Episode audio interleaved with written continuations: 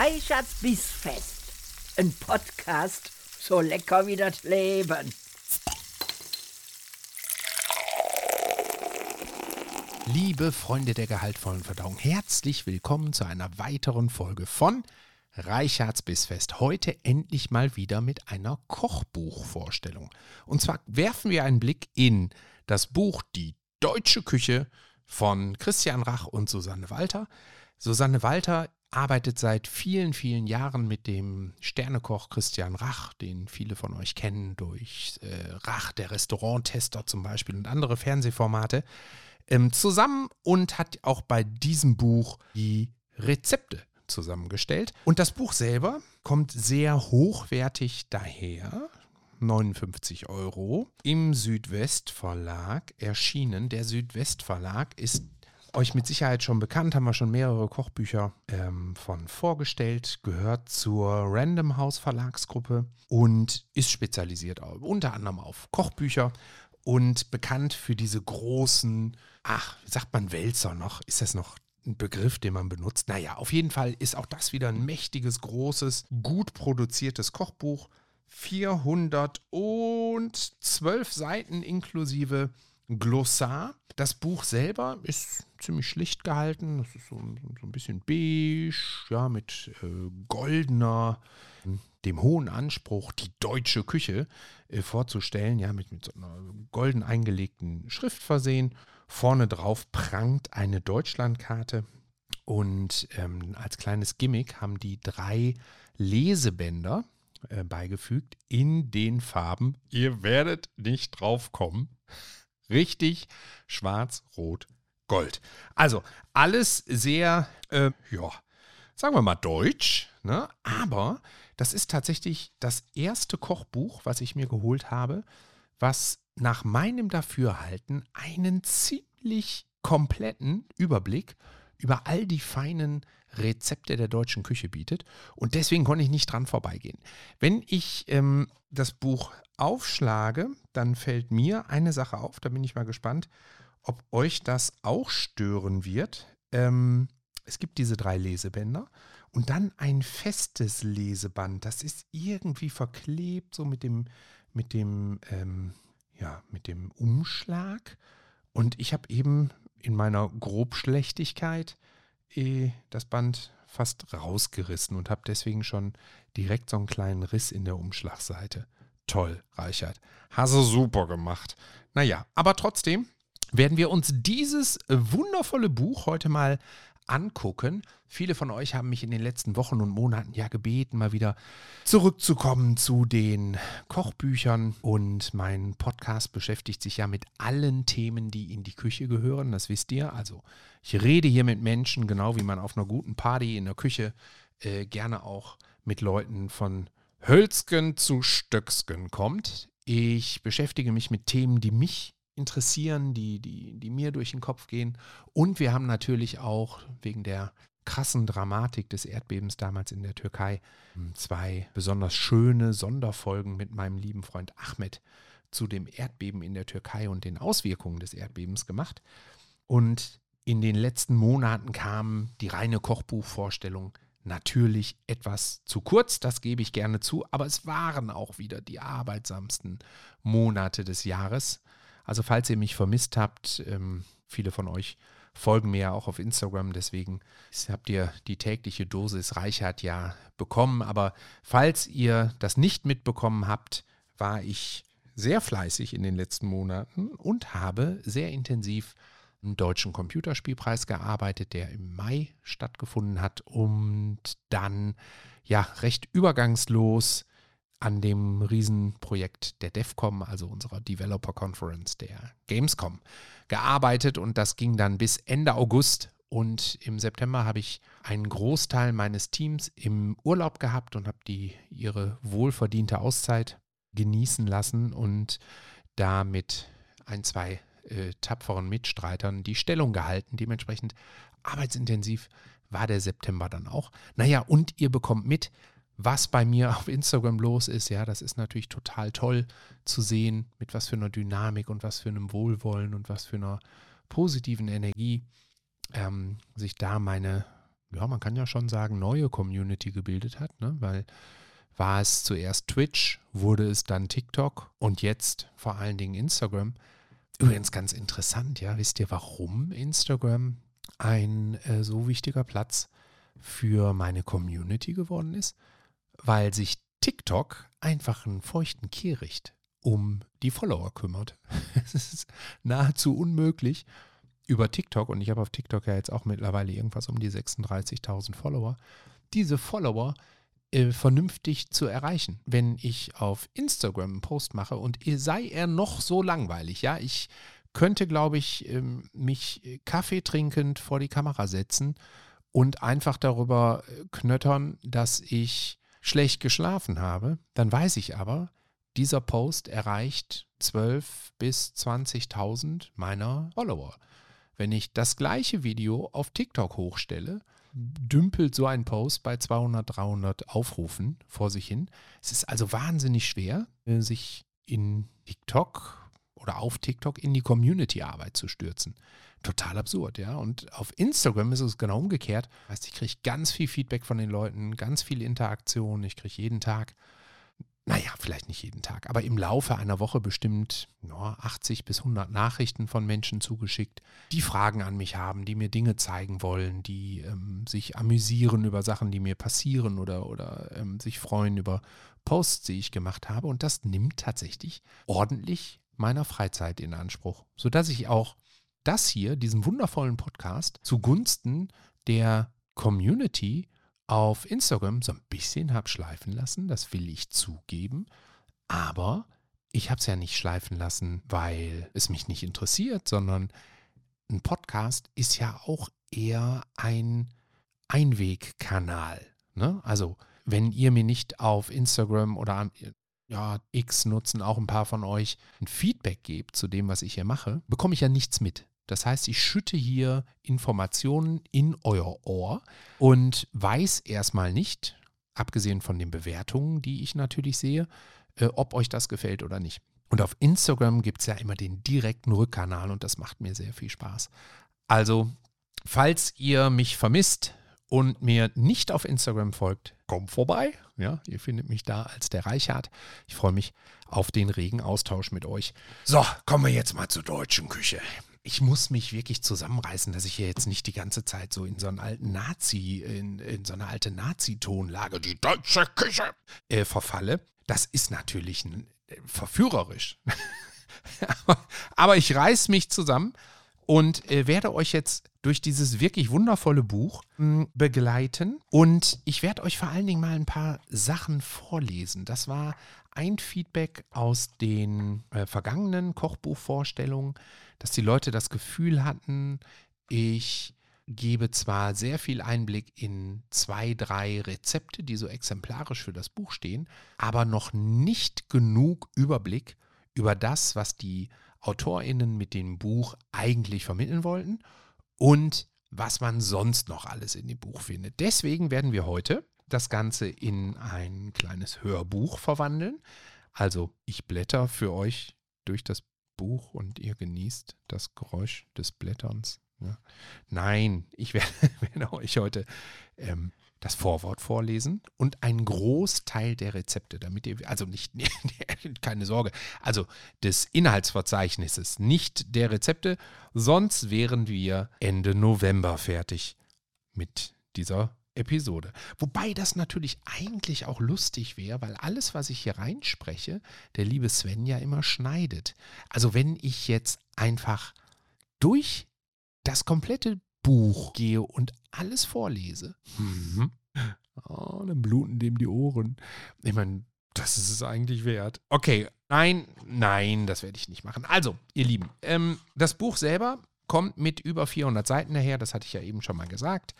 Ähm, wir sehen, wenn wir das Buch aufschlagen, erstmal auf der zweiten oder dritten Seite ein ähm, Bild von äh, Christian Rach und ich glaube, er steht mit ausgebreiteten Armen mitten in einem Mohnbeet. Was das jetzt für eine Metabotschaft an uns hat, weiß ich nicht, aber Ähm, das ist so eine typische Rachpose, ja. Er lacht uns an, äh, diese, diese roten Mohnblüten und ähm, der Typ, der sprüht ja immer vor Energie. Und ich glaube, diese Energie hm, braucht er auch. Ne? Ist ja nun mal wirklich einer der, der herausragenden Sterneköche, die wir in Deutschland haben. Aber auch bei dem, was er da so wegproduziert, muss dieser Mensch ja bis oben hin voll mit, mit guter Laune, Adrenalin und Energie sein. Ähm, wenn man dann durch die ersten Seiten so durchblättert, ähm, kommt man direkt ins Inhaltsverzeichnis. Das finde ich persönlich bei Kochbüchern, da bin ich ganz konservativ, finde ich das super. Ich hasse es, wenn man in Rubriken arbeitet und dann irgendwie immer erst nur hinten im äh, Glossar äh, dann die, die Übersicht der Rezepte findet. Ich finde, ein gutes Kochbuch braucht auch ein vernünftiges Inhaltsverzeichnis. Ähm, ich lese euch da gleich nochmal vor, wie die das strukturiert haben. Nach dem Inhaltsverzeichnis kommt ein kurzes Vorwort und danach ein paar wirklich wunderschöne Naturaufnahmen. Auf den ein oder anderen Fotos ist natürlich auch Christian Rach zu sehen, aber wir sehen hier, ach, ich würde sagen, die Insel Borkum, Nordseestrand, ja, herbstlich braunes Dünengras, ähm, Sonnenschein, starker Wellengang, dicke schwarze Wolken ähm, mit aufgerissenem Himmel auf einer Doppelseite. Super schönes Bild.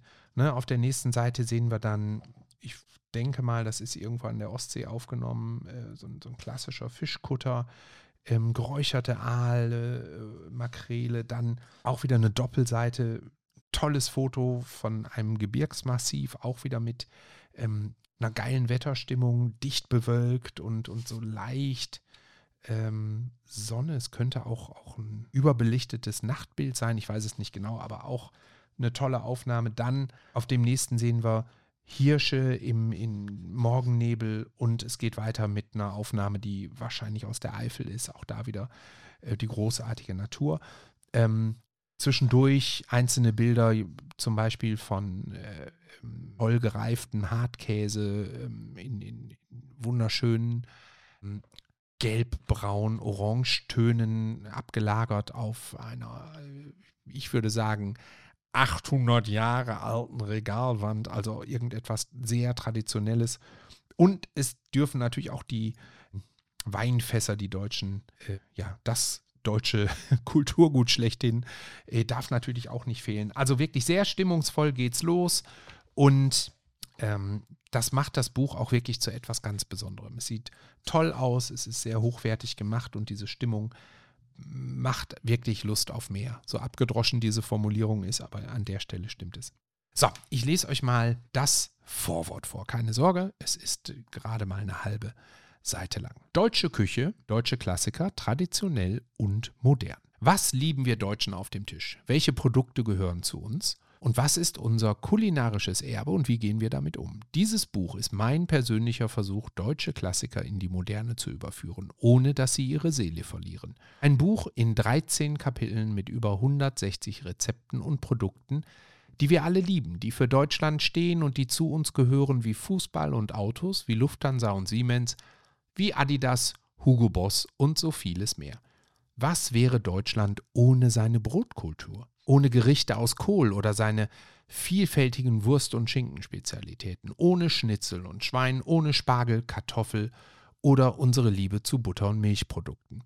Was waren die Lieblingsgerichte in der ehemaligen DDR? Und gibt es noch Spuren von jüdischer Esskultur in unserem heutigen Alltag? Und aktueller denn je die Kunst des Einmachens und der Vorratskammer, schon fast vergessene Techniken, Gemüse und Obst lange haltbar zu machen, was natürlich den Geldbeutel entlastet und vor allem die Umwelt und unsere Ressourcen schont. Wir müssen nicht immer neidvoll in den Süden schauen oder den Orient und Asien als Quelle der Inspiration betrachten. Nein, auch wir haben wunderbare kulinarische Traditionen und Geschenke, die vielleicht ein bisschen entstaubt und in bester handwerklicher Tradition produziert uns Köstlichkeiten bereitstellen, die wir nicht verbergen müssen und auch gerne in die Welt hinaustragen können. Unser Buch ist nicht in Vorspeise, Hauptgang und Dessertrubriken oder nach Jahreszeiten eingeteilt. Im Vordergrund stehen die einzelnen Produkte oder Produktgruppen, wie zum Beispiel Brot und Kuchen oder Kraut und Rüben. Aber es gibt auch zwei Ausnahmen. Den Traditionen der DDR-Küche und den Einflüssen der jüdischen Küche wurde jeweils ein eigenes Kapitel gewidmet, um darauf hinzuweisen, wie wichtig diese Einflüsse waren und auch heute noch sind. Ich wünsche Ihnen viel Spaß beim Lesen, Kochen und Genießen. Christian Rach. So, jetzt gehen wir mal ins Inhaltsverzeichnis. Da ist wieder der rührende Hirsch. Ach, ich gehe in die falsche Richtung. das war ja ganz vorne. Also, ihr Lieben, jetzt kommt auf euren Wunsch, lehnt euch zurück, das Inhaltsverzeichnis, die Rezeptübersicht für euch. Butter, Käse, Quark. Wir lernen hier etwas über aromatisierte Butter, Tecklenburger, Buttermilchsuppe, Quarkbällchen, Quarkschaum mit Sanddornsoße, Pellkartoffeln mit Quark, Leinöl und Radieschen, Tomatensuppe mit Quarkklößchen, Obatster, bunter Wildkräutersalat mit Ziegenkäse und Honig, Käsespätzle und Schokokaramellbonbons. Krass, Schokokaramellbonbons. Oh, da muss ich gleich mal gucken. Dann, zweite Kategorie. Spargel, Spargel, Spargel. Das ist aber wirklich einfallsreicher Name für die Kategorie. Ich denke, es wird sich da um Spargel handeln. Roher Spargelsalat mit geflemmtem Lachs, lauwarmer Spargelsalat mit Rhabarber-Vinaigrette, weißer Spargel mit Sauce Hollandaise, Spargelragout mit knusprigen Pfannkuchen, Dorsch und Spargel aus dem Pergament, Spargelsuppe mit Saiblingstatar, Königin-Pastetchen mit Ragoufin, wilder Spargel mit Kalbsröllchen und die Spargelkasserolle. Aha, Gut, was will ich denn davon mir angucken? Dorsch und Spargel aus dem Pergament. Ich finde, das ist super. So, dritte Kategorie. Erbsen, Linsen, Bohnen. Spiegelei mit gedünstetem Radieschen, Erbsengemüse.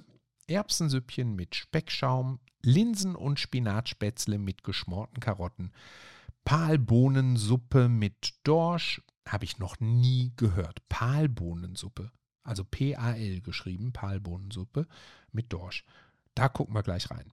Dann, ah, ein Gericht mit Schwein, saures Saubohnengemüse. Ach, das klingt aber appetitlich. Saubohnen sind, haben natürlich nichts mit Schwein zu tun. Schnibbelbohnen, nee, Entschuldigung, nicht Schnibbel, Schnippel, Schnippelbohnensuppe mit Zwetschgenkuchen. Im Ruhrpott sagen wir natürlich nicht Schnippel, wir sagen Schnibbel. Naja, egal. Mit Zwetschgenkuchen, Birnen, Bohnen und Speck, Bohnendinkelsalat mit Staudensellerie und bunten Tomaten, Lammkarree auf Bohnen-Paprikasalat. Die vierte Kategorie: Gurken, Kürbis und Zucchini. Essiggurken, pikant eingelegtes Sommergemüse, süß-saures Kürbisgemüse, gebratener Lachs auf gedünsteten Gurken, Gurkentatar mit Flusskrebsen, Schmorgurken mit Hirsefüllung, eisgekühlte Gurkenjoghurtsuppe, gegrillte Zucchini und Aprikosen mit Mandeln und Honig, Zucchiniblüten im Bierteig, Zucchini-Suppe mit geräucherter Forelle, Kürbis und rote Zwiebeln aus dem Ofen mit Spinatsalat und Birnen. Meine Fresse, ist das ein langer Rezepttitel. Aber es ist noch nicht der längste. Was werden wir uns davon angucken? Hm, ich hätte jetzt schon wieder irgendwie so was mit, mit gebratener Lachs, Fisch. Nein. Wir nehmen mal Zucchini-Blüten im Bierteig. Oh, jetzt hier. Des Deutschen liebstes Essen, nämlich die Kartoffel. Brunnenkresse Kartoffelsuppe. Kartoffelsteinpilzsuppe mit Butterflöckchen und Liebstöckel. Ganz im Ernst, ihr Lieben. Butterflöckchen halte ich für eine große Marketinglüge. Hat jemals jemand von euch eine Butterflocke gegessen? Das gibt es nicht. Es gibt keine Butterflocken.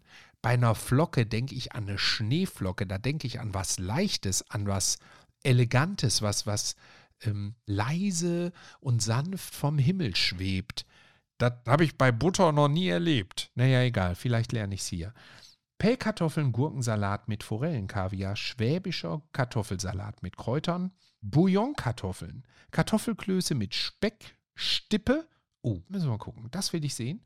Kartoffelklöße mit Speckstippe, Thüringer Klöße, Lorbeerkartoffeln mit geschmorter Rehschulter, Kartoffelapfelauflauf mit Aachener Printen, Kartoffelnudeln mit Mohn, Kompott und Vanillesoße. Und jetzt kommt das, würde ich sagen, bisher längste Kapitel, nämlich Kraut und Rüben.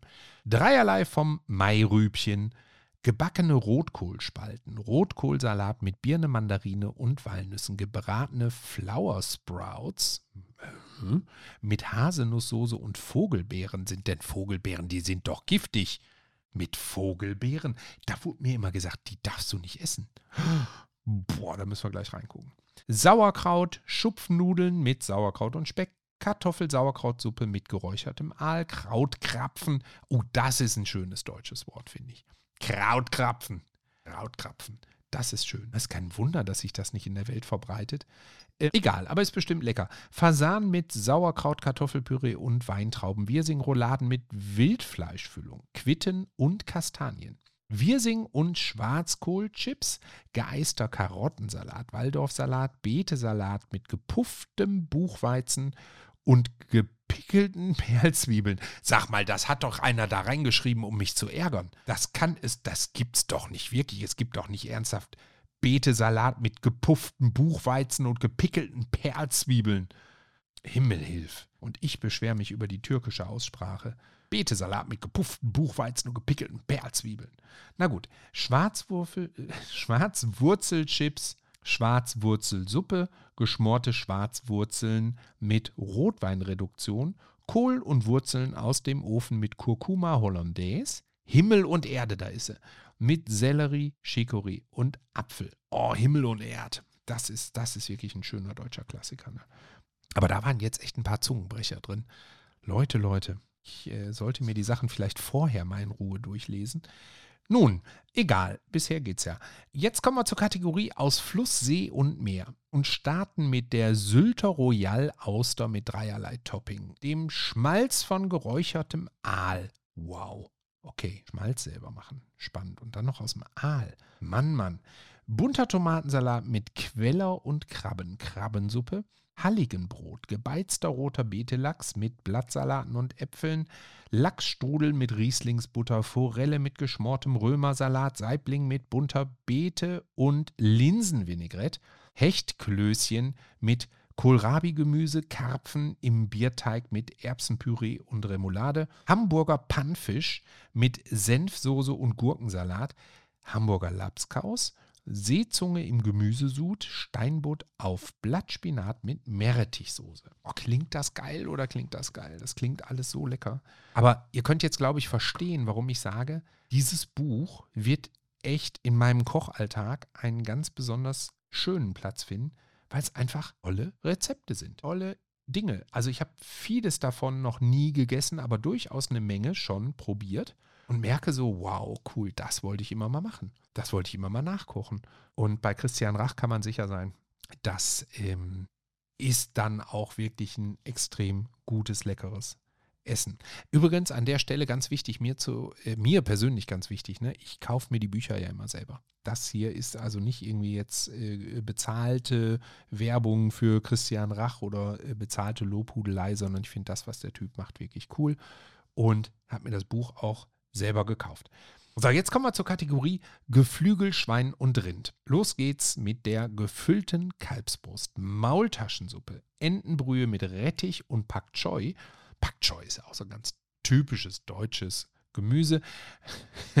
Roastbeef mit Remoulade und Bratkartoffeln, Hühnersuppe mit Reis, Huhn in Riesling. Oh, das ist spannend. Ich frage mich immer, was man mit Riesling macht. Ich bin nämlich gar nicht so ein Riesling-Fan, ehrlich gesagt. Grauburgunder ist ja so meins. Aber egal. Schweinebauch mit Pfifferlingen und gebratenem Rettich, schwäbischer Zwiebelrostbraten, Rinderrouladen mit Spreewaldgurken, rheinischer Sauerbraten, natürlich, der muss dabei sein gesottenes Rindfleisch mit Wurzelgemüse und Meerrettich, Schaschlikspieße, wuh, gefülltes Schweineschnitzel, Entenbraten mit gebackenem Spitzkohl und Rhabarber-Portweinsoße, Jägerschnitzel, ne, wie schön, das ist super. Huhn mit Estragonessig. Nun, also von den Sachen, die ich jetzt hier gelesen habe, finde ich ähm, also Jägerschnitzel äh, am spannendsten. ich bin auch ganz einfach gestrickt, was sowas angeht. Ne? Schaschlik, Spieß und Jägerschnitzel. Das äh, reicht mir auch schon. Wurst und Schinken ist die nächste Kategorie. Wurstsalat, Steckrübeneintopf mit Kochwürstchen und Graupen, Wildschweinwürstchen mit Steckrübenraspeln, Wittenspalten und Senfkaviar. Leute, das schreibt doch jemand, um mir die Zunge aus dem Mund zu reißen, oder? Wildschweinwürstchen mit Steckrüben, Raspeln, Quittenspalten und Senfkaviar. Birnen- und Quittensenf zu Würstchen Thüringer, Krakauer, Nürnberger oder Weißwürsten. Schlachtplatte mit Sauerkraut, Grünkohl mit Pinkel, Currywurst, Schwarzwälder, Schinken Carpaccio mit Steinpilzen, Prager Schinken im Brotteig und überbackener Chiro Chicorée mit Bavaria Blue und Schinken. Chicorée ist auch ein völlig unterschätztes, super leckeres Gemüse. Meine Mutter hat das früher immer, äh, ich denke, das wird eine ganz ähnliche Sache sein hier. Ja, es war auch immer Käse, Schinken, Chicorée, ja, überbacken. Oh, krass. Aber ohne Bavaria Blue. Wir haben halt die, die billige Gouda-Variante genommen. Nun denn, so, jetzt kommen wir zu einer Kategorie, die finde ich auch super spannend. Äh, Brot und Kuchen. Sauerteigbrot, Kartoffelbrötchen im Wirsingblatt, Kastanienbrötchen, verlorenes Ei mit Löwenzahnsalat und Sauerteigkracher, Käse, Sauerkraut, Krapfen, Brotsuppe mit Zwiebel und Fenchel, Zwiebelkuchen, Hefeteigkuchen mit Mangold und Hüttenkäse, rote Beete, Serviettenknödel mit Meerrettichsoße. Dampfnudeln, arme Ritter mit Vanillesoße, Brotpudding, Pumpernickel-Eis mit Pflaumenkompott, Butterkuchen, Windbeutel mit Schlagsahne und Himbeeren. Oh, beste. Streuselkuchen mit Kirschen. Oh, beste. Marmorkuchen. Oh, beste. Erdbeerkuchen. Oh, allerbeste. Schwarzwälder Kirschtorte. Ich dreh durch. Boah, ist das gut. Das ist super lecker. Holla, die Waldfee. So, jetzt kommen wir zu der Kategorie Früchte. Dann sind es nur noch zwei, nämlich danach die DDR-Küche und die jüdische Küche ähm, Früchte. Holunderblütensirup, Erdbeerbohle, rote Grütze. Ich habe sie gehasst. Rote Grütze. Mein Gott, habe ich in meinem Leben furchtbare rote Grütze gegessen.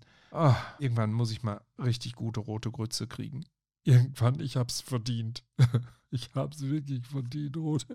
Oh, war das immer sauer rote Johannisbeerkonfitüre, eingeweckte Mirabellen, Pfannkuchen mit Blaubeerkompott, Sahnemilchreis mit Kirschen, Aprikosenwehe. Was? Ist das? Aprikosenwehe. Ja, was weiß ich, das habe ich noch nie gehört. Wetschgenknödel, Lattwerge, in Klammern Pflaumenmus. Aha. Bratäpfel mit Haselnüssen und Rumrosinen. Oh, der Klassiker, ne? Buchweizenbrei mit Quitten und Mandeln, Apfelstrudel mit Vanillesoße, Rehrücken mit Rotweinbirnen und Kastanien. Den haben wir hier, glaube ich, zweimal drin, oder? Hat man nicht eben schon mal einen Rehrücken? Mm, geschmorte Ingwer-Lorbeerbirnen, Fliederbeersüppchen mit Schneeeiern. Habe ich in meinem Leben jemals Schneeeier geschrieben? Geschweige denn gelesen. Schnee mit Doppel-E, dann das E von dem Ei und dann das E von den Eiern. Schneeeiern, meine Herren. Eingelegte Vogelbeeren, da sind sie wieder. Das, das muss ich gleich auflösen. Was hat es mit diesen Vogelbeeren auf sich? Rumtopf, oh Mann, ey, habe ich immer heimlich genascht früher. Hoffentlich hört das meine Mutter nicht, aber ich habe immer heimlich aus, aus dem Rumtopf zu Hause genascht. ja. ja. Zwetschgenröster. So, jetzt kommen wir zur Kategorie DDR-Küche. Leipziger allerlei. Oh, Beste. Lecho, nie von gehört. Lecho, Lecho. Bräuler, ja, natürlich. Buletten mit Schmorgurken, mhm. Soljanka, auch schon gemacht. Königsberger Klopse, super. Leber Berliner Art. Steak au Four, weiß ich jetzt nicht, was sie damit meinen. Berliner Bollenfleisch, nie gegessen. Mecklenburger Rippenbraten, kenne ich, super lecker. Man sagt übrigens, glaube ich, Mecklenburger, ne? Entschuldigung, für alle äh, Nordostdeutschen der Mecklenburger Rippenbraten. Die Mohnpielen, Birnen und Klumpen und die Eierschecke. So, dann äh, die letzte Kategorie, die jüdische Küche. Jetzt hoffe ich, dass ich alles richtig ausspreche. Erches, Knisches mit Kartoffelfüllung, Latkes mit Apfelmus, Hühnersuppe mit Matzenknödel, ja, das kenne ich natürlich. Rote Beetesuppe mit gefüllten Grießklößen kenne ich auch. Gefüllte Zwiebeln habe ich auch schon gegessen. Geschmorte Rinderbrust mit Schlischkes. Schlischkes. Ne, das sagt mir nichts. Kugel mit Mohn und Blaubeeren. Ja, wie, wie Kugel mit Mohn und Blaubeeren? Was denn für eine Kugel? Ah, die wird doch nicht. Ja, da bin ich mal gespannt. Äh, Käsekuchen mit Brombeeren und die Käseblinzes. Also, das sind die Kategorien. Jetzt habt ihr wirklich das gesamte Buch vor Augen. Nee, das gesamte Buch in den Ohren. Mir hat das Spaß gemacht, das vorzulesen. Eigentlich ist das eine ganz coole Sache. Ne? Mit einem Blick auf die Uhr. Wir haben schon eine halbe Stunde. Jetzt gehe ich mal in zwei, drei von den Rezepten. Und zwar wollte ich mir doch auf jeden Fall ähm, das Pergament, wo haben wir es? Spargel, Spargel, Spargel. Da. Dorsch und Spargel aus dem Pergament. Da gucken wir mal rein. Das ist auf der Seite 59. So. Oh, das ist spannend. Also, wir sehen hier ne, zu jedem Rezept übrigens ein wunderschönes Foto. Also der Fotograf von dem Buch, wartet mal, da habe ich den Namen eben auch schon gelesen, den suche ich mal gerade, weil das sind wirklich hervorragende Bilder, die wir hier sehen. Ach, wisst ihr was, komm, bevor ich in die Rezepte springe, springe ich mal gerade in die Dank. Ähm, Rubrik auf der Seite 400 und ein paar zerquetschte. Da schreibt der Christian Rach. Mein besonderer Dank gilt meiner großartigen Co-Autorin Susanne Walter und der wunderbaren Fotografin Katrin Kuschitzke. Es ist seit über 25 Jahren immer eine riesige Freude, mit Susanne zu kochen, Ideen zu entwickeln, zu diskutieren und am Ende alles perfekt umzusetzen und vor allem die Gerichte für unsere Leser und Leserinnen so zu rezeptieren, dass sie auch zu Hause mühelos gelingen. Katrin hat mit ihrem perfekten Auge, ihrer unkomplizierten, zupackenden Art jede Speise so fotografiert, dass nichts verkünstelt wirkt, dass stets das Produkt der Star auf dem Teller ist. Ido Sol hat herrliche Landschaftsbilder geschossen, die in dem Buch für eine ganz besondere Atmosphäre sorgen. Auch speziell möchte ich dem gesamten Südwestverlag und speziell, nee, achso, auch möchte ich dem gesamten Südwestverlag und speziell Dr. Harald Kämmerer für das Vertrauen, für die tatkräftige, unkomplizierte Unterstützung und das immer offene Ohr herzlich danken. Jean van Stüvenberg ist verantwortlich für das klare, zeitlose Layout und den eleganten Einband. Was für eine tolle Zusammenarbeit und nicht vergessen möchte ich Bettina Breitling, die diese Zusammenarbeit mit dem Südwestverlag erst möglich gemacht hat. So, jetzt haben wir wirklich alle Beteiligten gelobt. Ne? Also, ähm, zu jedem Rezept gibt es eine DIN A4 vollformatige, ein DIN A4 vollformatiges Foto und hier sehen wir jetzt ein knüsseliges, braunes, aufgeschlagenes Pergament. Da drin liegen Orangenspalten. Ich gucke jetzt mal noch nicht ins Rezept, sondern ich versuche das mal so zu beschreiben. Äh, gelbe und rote Cocktailtomaten, äh, ich würde sagen, eine Spargelstange, zerschnitten, vielleicht sind es auch zwei, Dorsch, dann sehe ich hm, Senfkörner und ich würde sagen, das sind Orangenschalen, Streifen. Da gibt es auch Zester, sagt man das. Also auf jeden Fall äh, irgendeinen Abrieb. Jetzt gucke ich mal ins Rezept. Dorsch und Spargel aus dem Pergament für vier Personen, Zubereitungsdauer 30 Minuten. Wir haben 800 Gramm weißen Spargel. Was? Ach so, ja, natürlich vier Portionen. Ich depp. Das war ja natürlich auch nur für einen. Salz, Saft von einer Zitrone, ein Esslöffel Zucker, zwei Bio-Orangen, frisch gemahlener schwarzer Pfeffer, 50 Milliliter Weißwein, 12 bunte Kirschtomaten, ein Esslöffel Koriandersamen. Ach, spannend. Okay, ich hätte jetzt auf Senfsamen getippt. Vier Esslöffel Butter und ein Dorsch. Ja, ein Dorsch. Da finde ich gut. Dorsch ist auch, ey, da bist du Fisch, ja, und dann kommt irgend so ein Mensch und nennt dich Dorsch. Da war es der Dorsch. Das ist genau, das ist wirklich, also klingt doch wie so ein Dorf, Dorfdepp. Ne? Naja, gut. Also ein Dorsch brauchen wir. So, pass auf, jetzt ähm, wird hier alles sehr detailliert beschrieben. Ich gucke mal, ob ich das jetzt so vorlesen muss oder ob es hier irgendwelche Besonderheiten gibt. Mm, also wir müssen den Spargel schälen, wir schneiden, den ähm, in circa 7 cm lange Stücke. Dann wird das Ganze ähm, für 5 Minuten mit äh, in gesalzenem Wasser mit der Hälfte des Zitronensaft, ja, Saft von einer Zitrone und einem Esslöffel Zucker 5 hm, Minuten lang bissfest gekocht und dann abgegossen. Das finde ich spannend. Vorher kochen und dann erst ins Pergament. Ich hätte es tatsächlich direkt ins Pergament getan, aber so hast du natürlich nochmal ähm, mehr Chance, dass der die Gewürze aufnimmt. Gut, spannend. Ich hätte es anders gemacht, aber trotzdem gut. Ach ja, guck hier. Eine Orange heiß abwaschen, trocken reiben, die Schale in Zesten abziehen und dann fein abreiben ähm, oder fein abreiben. Beide Orangen mit einem Messer so schälen, dass die weiße Haut mit entfernt wird. Die Orangenfilets mit einem Messer aus den Zwischenhäuten lösen, den ablaufenden Saft auffangen mit Salz, Pfeffer und Weißwein verrühren.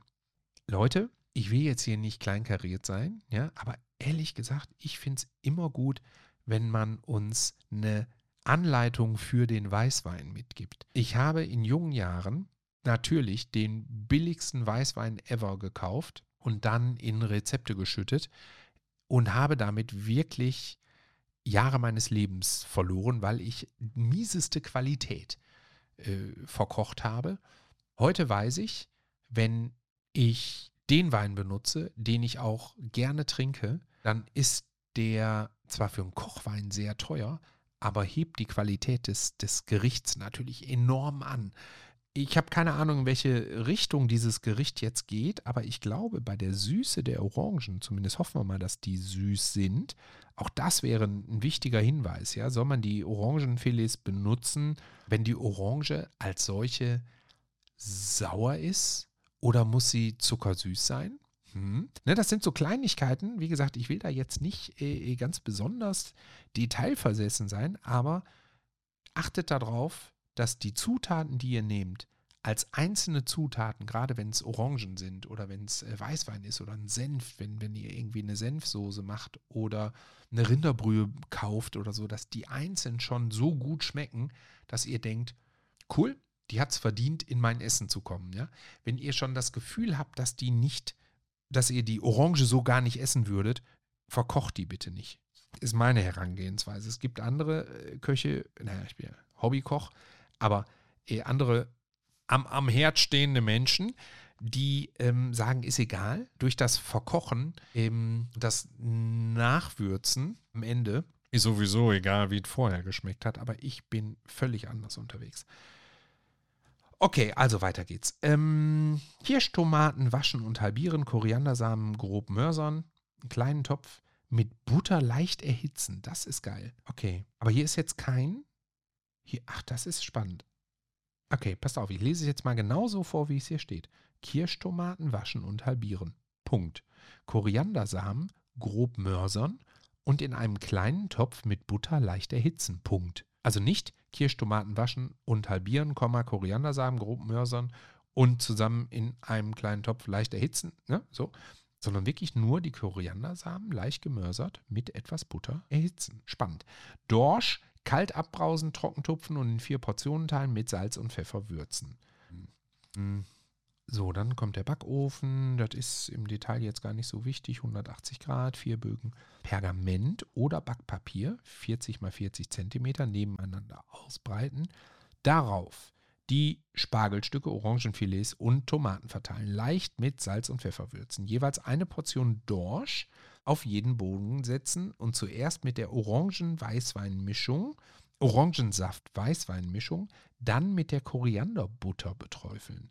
Das Papier von oben und unten über dem Fisch zusammenklappen, durch mehrmaliges Falten schließen. Papier an den Seiten wie ein Geschenk falten und auf diese Weise schließen oder mit einer Büroklammer zudrücken. Das ist ja mal ein geiler Tipp. Mit einer Büroklammer, wie cool ist das denn? Auf die Idee bin ich noch nie gekommen. Die vier Päckchen nebeneinander auf ein Backblech setzen und für circa zwölf Minuten in den heißen Ofen schieben, bis die Dorschportionen gar, aber noch glasig sind. Und dann steht hier in abgehoben, nee, wie nennt man das? Also in einem, anderen Absatz, so ein bisschen, als würde der Herr Rach jetzt mit uns sprechen, steht hier, und wenn Sie diese Päckchen dann geschlossen zum Tisch bringen und alle gleichzeitig öffnen, ist der Duft, der entströmt, einfach unwiderstehlich. Orangensaft, Weißwein und Koriander. Dazu das süßlich-nussige des Spargels und der Saft der Tomaten und des Fisches. Eine tolle Kombi. Wow, schön. Okay, also ich habe ein bisschen rumgenörgelt, ja, weil mir ein paar Details fehlen, aber eigentlich äh, etwas, was man vielleicht dann zweimal kochen muss, wenn man äh, feststellt, beim ersten Mal dann doch die billigen Sparvarianten von Weißwein und vielleicht auch die saure Orange nicht ganz zum gewünschten Ziel geführt haben. So, dann muss ich einmal gucken. Saures Saubohnengemüse, Seite 78. Da will ich nur mal drauf gucken. Ich muss, muss verstehen, was das ist. Was ist Saubohnen? Ja, das sind dicke Bohnen. Ach, guck, das sind einfach nur dicke Bohnen. Ja, gut. 600 Gramm dicke Bohnenkerne, auch Saubohnen genannt. Ah, ja, das ist ja, das ist ja einfach.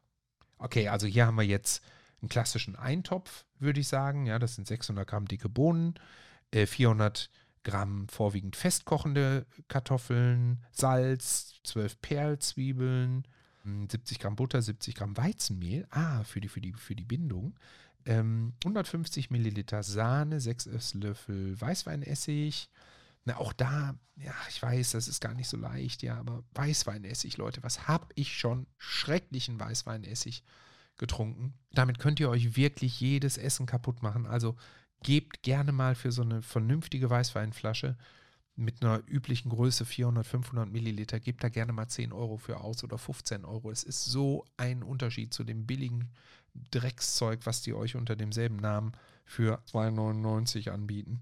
Frisch gemahlener schwarzer Pfeffer, eine Handvoll Petersilien oder Bohnenkrautblättchen. So, jetzt will ich eigentlich nur wissen, wie sie das grob machen.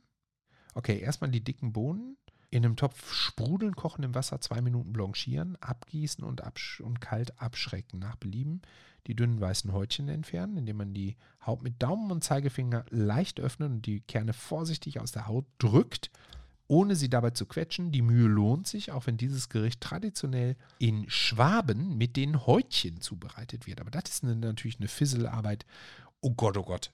Damit könntet ihr mich jagen. Bei mir wurde dann im wunderschönen Hürth dieses Gericht auch traditionell mit den Häutchen zubereitet. Das kann ich jetzt schon mal sagen.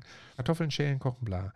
Ähm, währenddessen die Peerzwiebeln werden die kochen, ja, alles klar. Butter in einem Topf schmelzen, die Zwiebeln zufügen und fünf Minuten unter häufigen Wenden bei mittlerer Temperatur anschwitzen, ja. Mehl zufügen. Ach krass, okay. Also man macht im Prinzip mh, machen wir eine ganz klassische Mehlschwitze, außer dass da eben schon die Zwiebeln mit bei sind. Ähm, Mehl zufügen, mit eine helle Mehlschwitze erstellen. Kartoffel, achso, hier bei einer Mehlschwitze, das ist ähm, wichtig, ne, dass äh, eine Mehlschwitze immer nur mit in Kombination mit Flüssigkeit funktioniert. Deswegen das erst machen, wenn die Kartoffeln so weit sind, dass man das Kochwasser der Kartoffeln in die Mehlschwitze, also in das äh, Buttermehl-Zwiebelgemisch, äh, reinschütten kann. Dabei ständig mit dem Schneebesen rühren, damit sich keine Klümpchen bilden, Sahne zufügen und zum Kochen bringen. Kartoffeln und Bohnenkerne in die vorbereitete Soße geben, das Ganze weitere 10 Minuten köcheln lassen. Aha, also das ist kein Eintopf, den man jetzt oder kein, kein, naja, komm, also es sieht aus wie ein Eintopf, ne? Aber es ist jetzt keiner, der irgendwie drei Stunden auf dem Herd köchelt, sondern hier ist tatsächlich wichtig, auch um die, diese tolle Farbe der grünen der Saubohnen, nenne ich sie jetzt mal, weil ich habe es ja gelernt, ne? Ähm, der grünen Saubohnen beizubehalten, dass man es nicht zerstört, indem man es dann eine Dreiviertelstunde kochen lässt. So, Bohnengemüse deutlich säuerlich mit Weißweinessig würzen, nachdem alles gekocht ist. Ja, also es ist schon vom Herd runtergenommen. Dann erst den Weißweinessig rein mit frisch gemahlenem Pfeffer und Salz abschmecken. Kräuterblättchen fein hacken und über das Gemüse streuen. Spannend, das ist spannend, den Weißweinessig erst ganz zum Schluss dran zu tun. Ich bin übrigens auch ein großer Fan davon, wenn man einen guten Weißweinessig hat, am Ende auch nochmal frische Butter mit drüber zu tun. Und zwar nicht zerlassene Butter, sondern einfach eine Butterflocke ähm, mit, mit drauf zu werfen und die mit zerschmelzen zu lassen. Also auf dem heißen Essen mit zerschmelzen. Dann frischen Pfeffer dazu, Salz. Oh, spektakulär. Das ist richtig gut. So, boah, die Zeit rennt, Leute. Ich will gar nicht so lange machen, obwohl es mir echt viel Spaß macht. Wir werden jetzt auch wieder häufiger in Kochbücher gucken. Ich merke, wie ich das selber sehr vermisst habe. Hm, ich suche mir nochmal zwei Sachen raus. Und zwar müssen wir natürlich in das Jägerschnitzel gucken. 234. Und dann möchte ich gerne dieses eine jüdische Gericht noch gucken, äh, von dem ich 234. Jetzt erstmal das eine. Ach, und Bräuler. Bräuler müssen wir auch gucken. 234. So, Jägerschnitzel. Aha. Also, was auf dem Bild wirklich auffällt, ist, das Jägerschnitzel ist nicht paniert. Ja, was denn das? Ei, was denn das? Das ist ja total bekloppt. Ja, das ist ja jetzt verrückt, ne? Ähm, also, zwei Sachen fallen mir hier auf. Zum einen ist es nicht paniert. Ich als Kind des Ruhrgebiets, ich, ich kann ein Schnitzel nicht als Schnitzel akzeptieren, was nicht paniert ist. Ja, das geht gar nicht. Aber ich bin willens, äh, das hier auszuprobieren. Spannend ist außerdem, dass in dem Rezept steht, vier Schweineschnitzel nach Belieben vom Nacken oder Rücken. Ja, also auch da kenne ich natürlich das Schweineschnitzel eher aus der Oberschale mit wenig Fett. Ich liebe aber natürlich Nackenkotelett. Das wäre dann für mich nämlich eher ein Kotelett als ein Schnitzel. Aber gut, ähm, insofern wäre das für mich jetzt eher das Jäger-Nackenkotelett als das Jägerschnitzel. Aber nichtsdestotrotz, jetzt gucke ich mal, was haben wir alles in dem Rezept.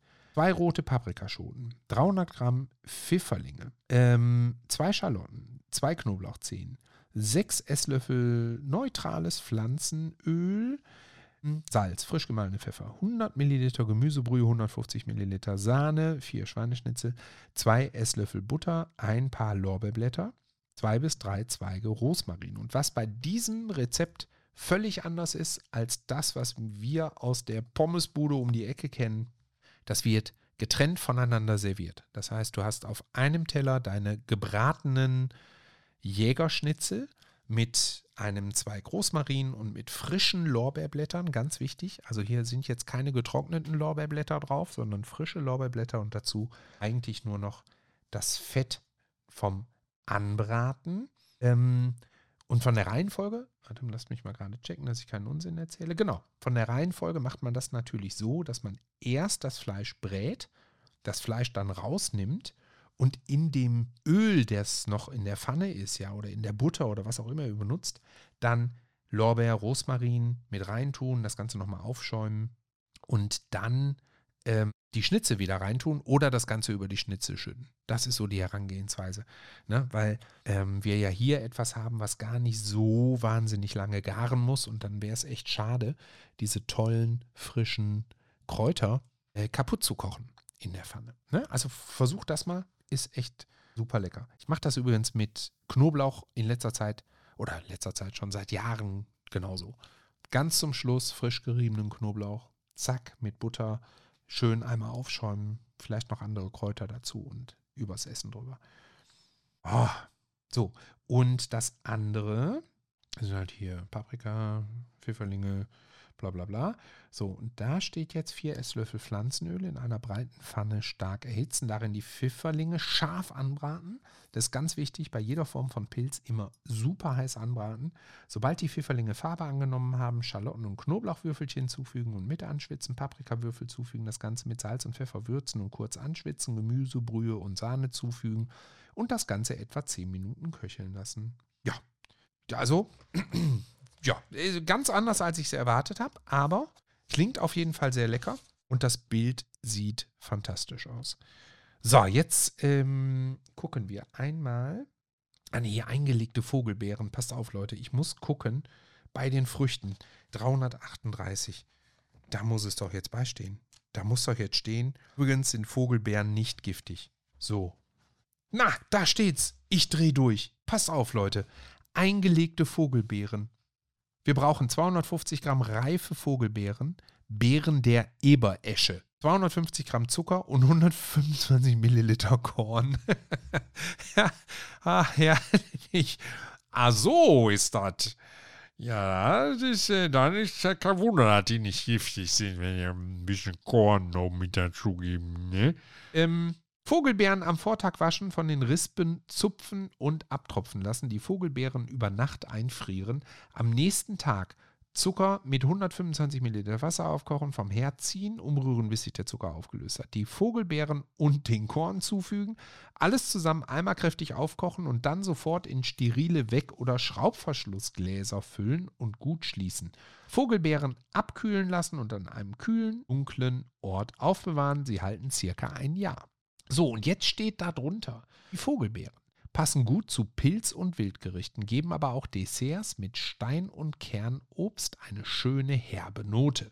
Entgegen der weit verbreiteten Annahme sind Vogelbeeren nicht giftig. Die Beeren enthalten aber eine Säure, die Parasorbinsäure, die zu Magenproblemen führen kann. Gekochte Beeren schmecken nicht nur sehr gut, sie enthalten auch eine große Menge an Vitamin C, das nur zu einem kleinen Teil durch das Kochen verloren geht. Die Vogelbeere wird auch Eberesche genannt und gehört zu den Kernobstgewächsen im botanischen Sinne zu den Apfelfrüchten.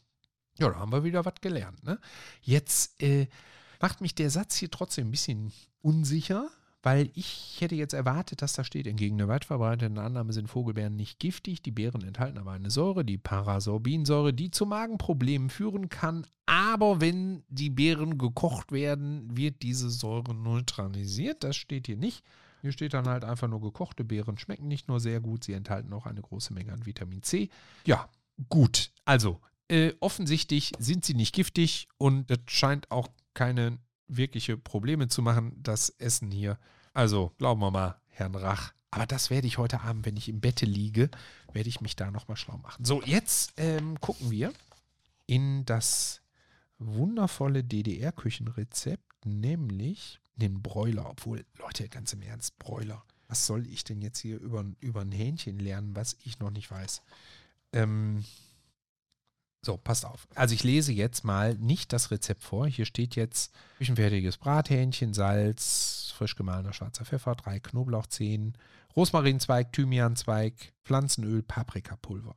Da ist jetzt nichts bei, hm, wo ich so denke, das haben wir noch nie gemacht, kennen wir nicht oder sonst was. Auffällig ist hier, dass auch jetzt zum Beispiel Lorbeerblätter mit auf dem Bild sind, auch die wieder frisch. Aber ich gucke mal gerade, in den Kommentar darunter. Da ist nämlich ein ziemlich langer Kommentar. Mal sehen, was da steht. Dieses DDR-Hähnchen hatte immer einen Legendenstatus. Der Name Broiler leitet sich übrigens vom englischen Wort to broil ab, was so viel heißt wie grillen oder auf den Grill legen. Die damalige DDR-Führung hatte, so sagt man, aber Probleme damit, dass diese amerikanische Tradition die DDR im Sturm eroberte und flugs wurde die Wortbedeutung umgedichtet, anders erzählt. Das Grillhähnchen stammt aus einer bulgarischen Geflügelzüchterei, die den Markennamen Broilerie verwendete, was auch stimmte. Diese Firma hat sich ihren Namen allerdings in Anlehnung an die amerikanische Erfolgsstory gegeben, um vermutlich davon zu profitieren, was dann ja auch gelang.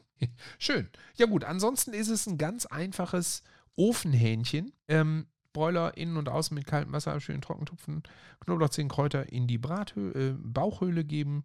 Ja, Pflanzenöl in der Pfanne erhitzen, braten, und die Keulen anbraten, Hähnchen rücken nach unten in den Bräter, Paprikapulver. Nach 30 Minuten Paprikapulver mit drei Esslöffel Öl verrühren, auf dem Hähnchen verteilen, auch soweit gelernt. Garprobe, ja, Fleischgabel in die dickste Stelle der Keule pieksen. Wenn der Saft austritt, ist das Ding durch. Ähm, ja, also das ist jetzt kein Hexenwerk, tatsächlich, Leute. Also da gehe ich jetzt auch nicht tiefer ins Rezept. Das, das äh, äh, haben wir alle wahrscheinlich schon mehrfach so zu Hause gegessen. So, und dann gucken wir jetzt nochmal in die jüdische Küche. Da hatte ich doch auch ein Ding, wo ich so dachte, was ist das? Genau. Geschmorte Rinderbrust mit Schlischkes. Was in aller Welt ist eine Schlischke? Da haben wir 387. Gucken. 87. So. Schlischkes für den Schmorbraten. Anderthalb Kilo Rinderbrust, koscheres Salz, frisch gemahlener schwarzer Pfeffer, Schalotten, Knoblauchzehen, Karotten, Tomatenmark, Paprikapulver, Rotwein, Rotweinessig, Rinderbrühe, Lorbeerblätter, Esslöffel, Honig. So weit, so gut. Da ist jetzt nichts Besonderes bei. Für die Schlischkes. Das klingt wie eine Familie von um die Ecke. So, Schlischkes, hier steht die, die Erklärung. Schlischkes sind kleine Kartoffelknödel, die nach dem Garen nochmals in Brösel aus Matzenmehl gewälzt werden.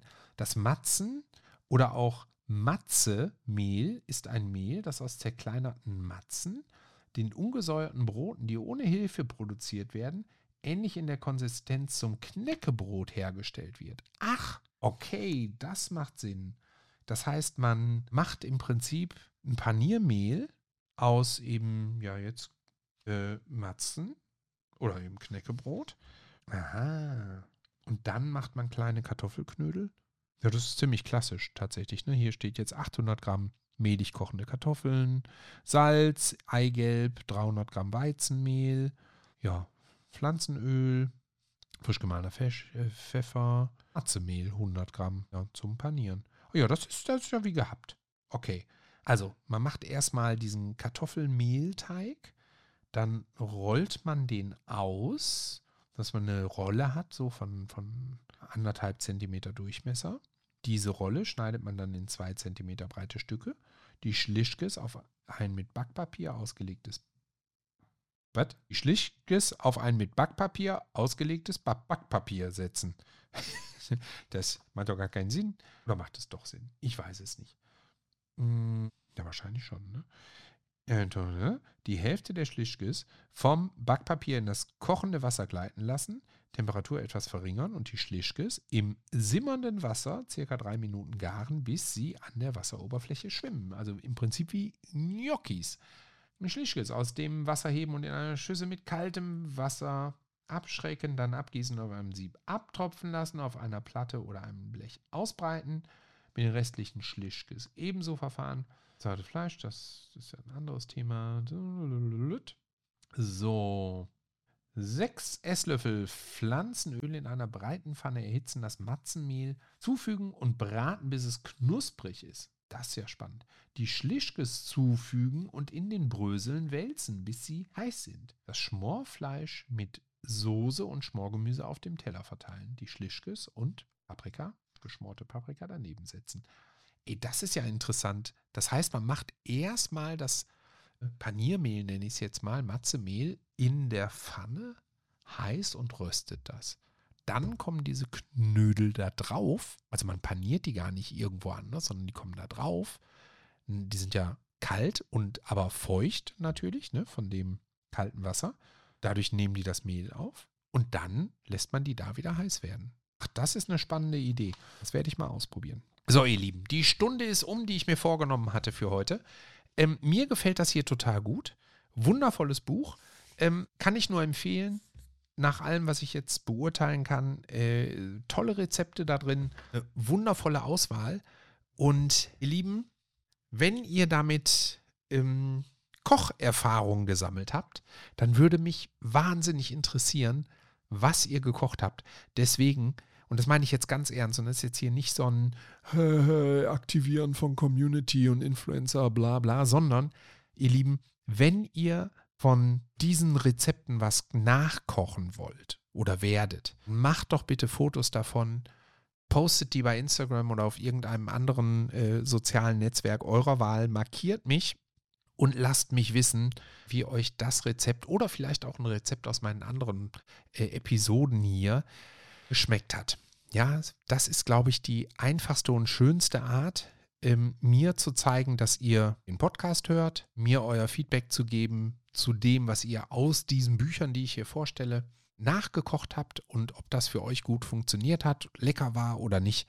Und ich würde mich sehr freuen, von euch zu hören und von euch Dinge zu sehen und sage in diesem Sinne und jetzt auch in Tradition meiner Verabschiedung ähm, von Instagram, Ihr Lieben, schön, dass ihr mir zugehört habt. Bringt mehr Liebe in die Welt und bis bald, Horschakalin.